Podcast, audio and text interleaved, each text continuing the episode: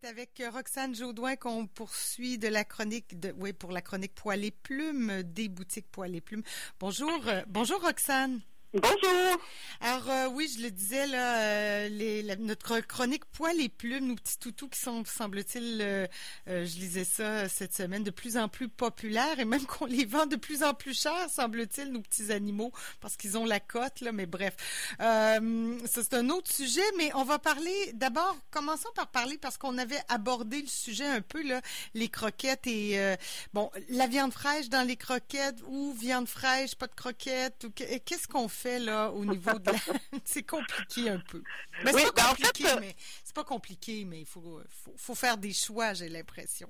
Oui, il faut savoir bien lire les étiquettes, comme dans tout, hein, comme quand c'est pour nous, quand on achète notre épicerie. En fait, ce que je veux démystifier un matin, c'est savoir quelle croquette a le plus de viande. Parce que quand on regarde les emballages, des fois, on nous parle de poulet frais, on nous parle de farine de poulet, on nous parle de sous-produits ou on nous parle aussi des fois de poulet désossé. Euh, des fois, à l'épicerie, ben, les gens me disent, ah, la, la nourriture à l'épicerie, ça coûte moins cher. Puis c'est écrit en gros sur le sac poulet frais. Mais là, c'est de savoir à quel point il y en a du poulet frais dans les croquettes. Ouais, ben c'est ça. Moi, j'ai toujours tendance à me dire ça coûte pas cher parce que la viande elle coûte cher.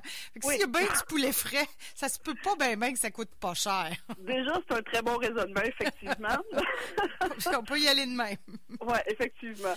Mais mon image que je donne toujours là, c'est je suis très imagine. En tout cas, je, fais beaucoup de gestes de bras, puis j'ai beaucoup d'exemples un peu loufoques des fois là. Mais euh, en fait, les ingrédients doivent être écrits dans l'ordre de qu'est-ce qu'il y a le plus. Alors déjà, si le poulet est en première position, c'est gagnant, au lieu d'être des céréales ou être d'autres choses. Euh, le poulet frais. Bon, mettons que je suis une fabricante de croquettes puis que j'ai un gros conteneur, puis à l'intérieur de mon conteneur, il est rempli de poulet. Euh, par contre, c'est des carcasses de poulet. On sait tous que dans le poulet, il y a des os, il y a de l'eau aussi. Ouais. Euh, tu sais, quand on fait cuire un poulet, il est très gros, puis finalement, à la fin de la cuisson, il est, plus si gros que ça.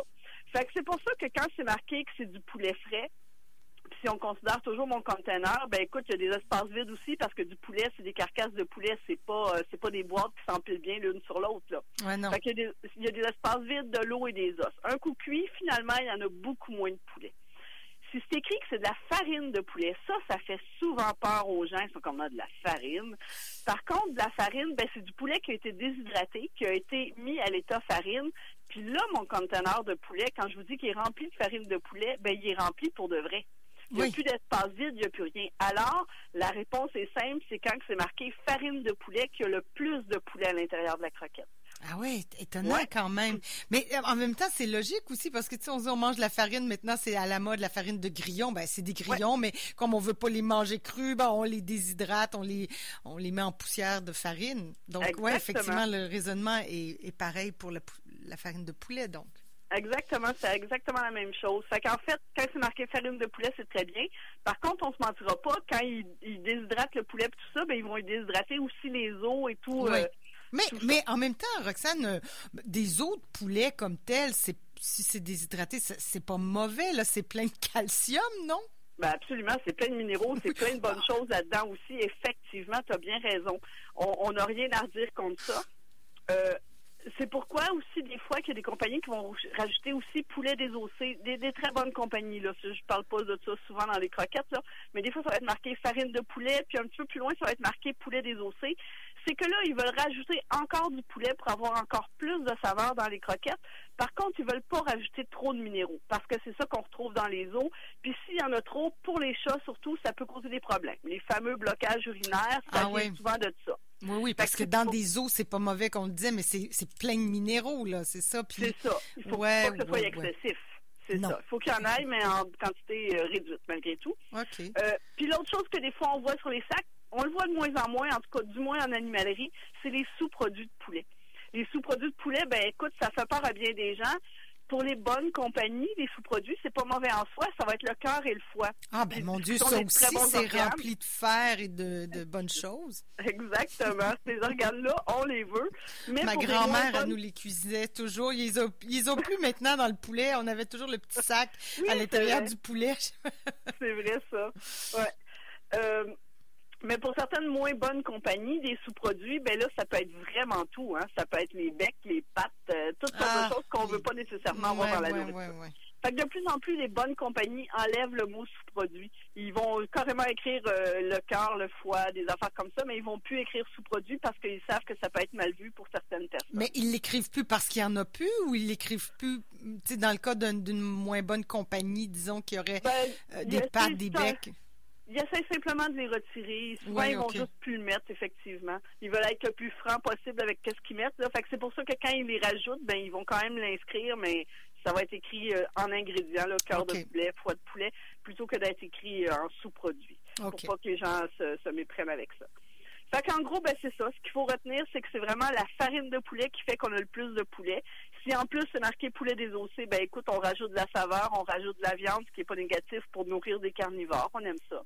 Mhm. et, concernant justement là, ce qu'on ce qu'on appelait les minéraux, les os, tu, tu parlais, c'est c'est pas très bon pour les chats, mais ça te dérange pas pour les chiens? Est-ce qu'il y a euh, est-ce qu'il y a des contre-indications à la fois pour les chats et les chiens?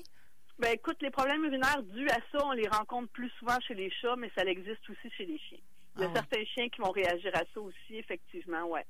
Mais euh, c'est vraiment plus les chats, les, chats qui sont sensibles à ça. Et comment on fait, là, je, fais une parenthèse et je te pose la question, mais comment on fait pour savoir que son chat a un problème ou son chien a un problème urinaire? Euh, ah. le, chien, on va le promener, ça va. Le chat, peut-être dans la litière. Comment on peut faire pour savoir que euh, un chat fait combien de pipi par jour, puis que là, il en fait plus, puis il y a de la misère ou il y a mal au ventre? Difficile parfois à savoir. Ben, un chat qui fait des problèmes urinaires, en fait, c'est des minéraux, c'est des cristaux qui vont s'accumuler dans son urètre. Euh, si c'est une femelle, c'est beaucoup moins pire. Si c'est un mâle, ben, l'urètre est beaucoup plus longue, fait que les minéraux s'accumulent, puis ça peut vraiment faire un blocage urinaire. Puis le premier indice habituellement qu'on a quand un chat fait un problème urinaire, c'est qu'il ne fait plus de pipi dans sa litière. En fait, le chat ah. est jamais coupable de qu'est-ce qu'il vit le chat est le roi. Alors, quand il va dans sa litière, puis que ça gratte un peu quand il fait pipi, tu sais, ça chauffe, ça, ça coince un peu, ben là, il va se dire, la litière me fait mal, je vais aller faire pipi ailleurs. Alors, il se déplace, il va à l'extérieur de la litière, il essaye de faire un petit pipi, puis là, oups, ça fait encore mal, fait qu'il va se déplacer à nouveau, il va faire un autre petit pipi. Alors, on va retrouver des petites flaques de pipi, mais des tout petits pipis, pas des pipis complets, là. Juste des ah. tout petits mini pipis un peu partout dans la maison. Là, ça, c'est, on n'y aide pas avec ça, on s'en va directement chez le vétérinaire. Ah oui, OK. Donc, le chat est en train de faire un blocage urinaire ou une, infection urinaire, là, justement. Oh, OK. ouais, c'est pas très fun. Mais comme, comme il pense que c'est pas ça, c'est pas, ça vient pas de lui, ça vient de l'endroit où ce qu'il fait, on a un indice qui est assez rapide habituellement, pour on peut agir rapidement. Oui, effectivement. bon, alors on surveille ça. Euh, autre sujet ce matin, parce que c'est le temps là, euh, de traiter ses petits amis contre les puces. Oui, ben en fait, c'est, c'est surtout qu'en ce moment, il y a un relâchement. Tout le monde se dit, écoute, il fait plus chaud dehors, on n'a plus besoin de traiter nos animaux contre les puces. Mais ben, moi, je vous le dis, là, cette semaine, j'ai eu au moins trois clientes que leurs maisons sont infestées de puces. Ah, non, on veut pas que ça arrive, ça. Tout le monde se, se, garoche au printemps sur les trucs pour les puces, mais c'est vraiment ce temps-ci de l'année. Et justement, il fait froid. Ben, les puces, ils veulent vivre puis ils veulent rentrer dans nos maisons. Alors, elles s'agrippent bien après nos animaux, puis là, c'est le temps des puces. Alors, ne négligez pas vos traitements pour les puces. Euh, il y a des traitements chimiques un peu vendus par le vétérinaire et en animalerie aussi, là, les fameuses gouttes qu'on met dans le cou des animaux. Euh, il y a la terre de diatomée aussi, un petit produit naturel qu'on peut mettre directement dans le pelage des animaux, qu'on a déjà parlé aussi.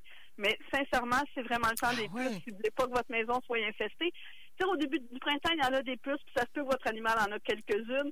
Puis c'est vrai que nos maisons sont rarement infestées à ce temps au printemps, mais là, à ce temps-ci de l'année, ouais, c'est ça. les animaux attrapent ça. Est-ce que c'est faut que ce soit un, chat, par exemple, qui court les ruelles partout, en ville, dans le bois? Est-ce que c'est à quel endroit que les animaux attrapent ça et comment?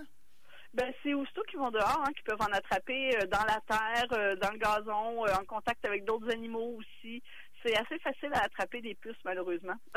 ah ouais, et puis bon, ben ça, ça saute d'un à l'autre, là. Pas obligé. On peut rester en ville et à notre animal avoir des puces. Ah oui, oui, écoute, les, trois clientes que je te parle, je parle de Limoilou, là. On n'est pas on n'est pas très très loin, là.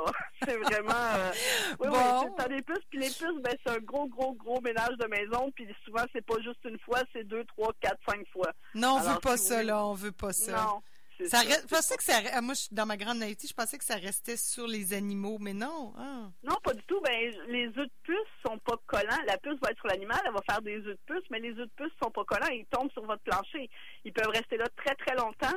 Puis ils vont éclore la journée qu'il va y avoir une source de chaleur, que le chien ou que le chat va venir se recoucher à cet endroit-là, ou euh, peu importe, là, une source de chaleur qui va faire en sorte qu'eux vont éclore.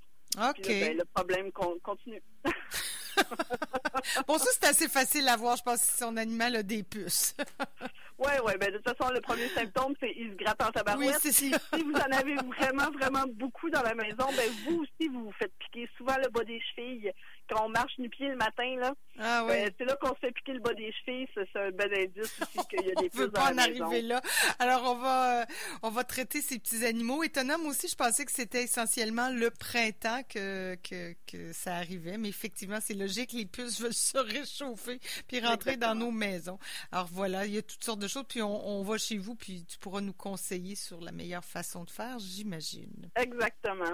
Roxane, merci beaucoup. Merci à vous. Bonne journée, bonne semaine. Bye bye. Merci. Au revoir. Au revoir.